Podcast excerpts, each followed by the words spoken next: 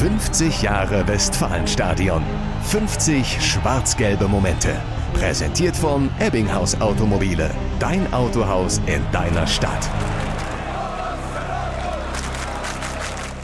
April 2012 gewinnt der BVB gegen Bayern, hat er sechs Punkte Vorsprung auf die Mannschaft von Trainer Jupp Heynckes. Gewinnen die Bayern hingegen, können sie erstmals nach vielen Monaten wieder am BVB vorbeiziehen.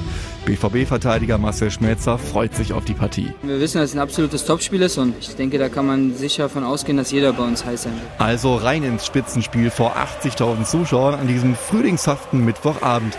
Jürgen Klopps Mannschaft spielt insgesamt besser als die Bayern, macht aber zunächst kein Tor.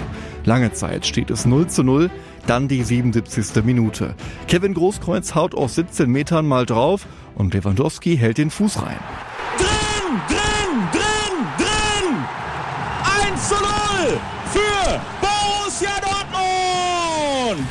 Aber es ist noch nicht Schluss. Die Bayern drehen erstmal richtig auf und bekommen in Minute 85 einen Elfmeter, weil Arjen Robben nach einem Zweikampf am Boden liegt. Was für eine Spannung. Ein so mitreißender Moment, dass das Mikrofon von Radio 91.2 Reporter Matthias Scherf an seine Grenzen kommt. Es darf doch nicht wahr sein. 85. Spielminute. Arjen Robben gegen Roman Weidenfeller. Daumen drücken für den BVB-Keeper gegen den Holländer. Und Robben läuft an und Weidenfeller hält! Das Stadion jubelt wie nach einem Tor. Verrückte Szenen spielen sich ab. Nevin Subotic rennt zu Robben, brüllt ihm ins Gesicht, vor Freude, aber auch, weil er Robbens Fallen für eine Schwalbe gehalten hat. Nach weiteren spannenden Minuten ist es geschafft. Großkreuz und seine Teamkollegen besiegen den FC Bayern. Am Ende war natürlich Dramatik pur und so ist Fußball. 50 Jahre Westfalenstadion. 50 schwarz-gelbe Momente.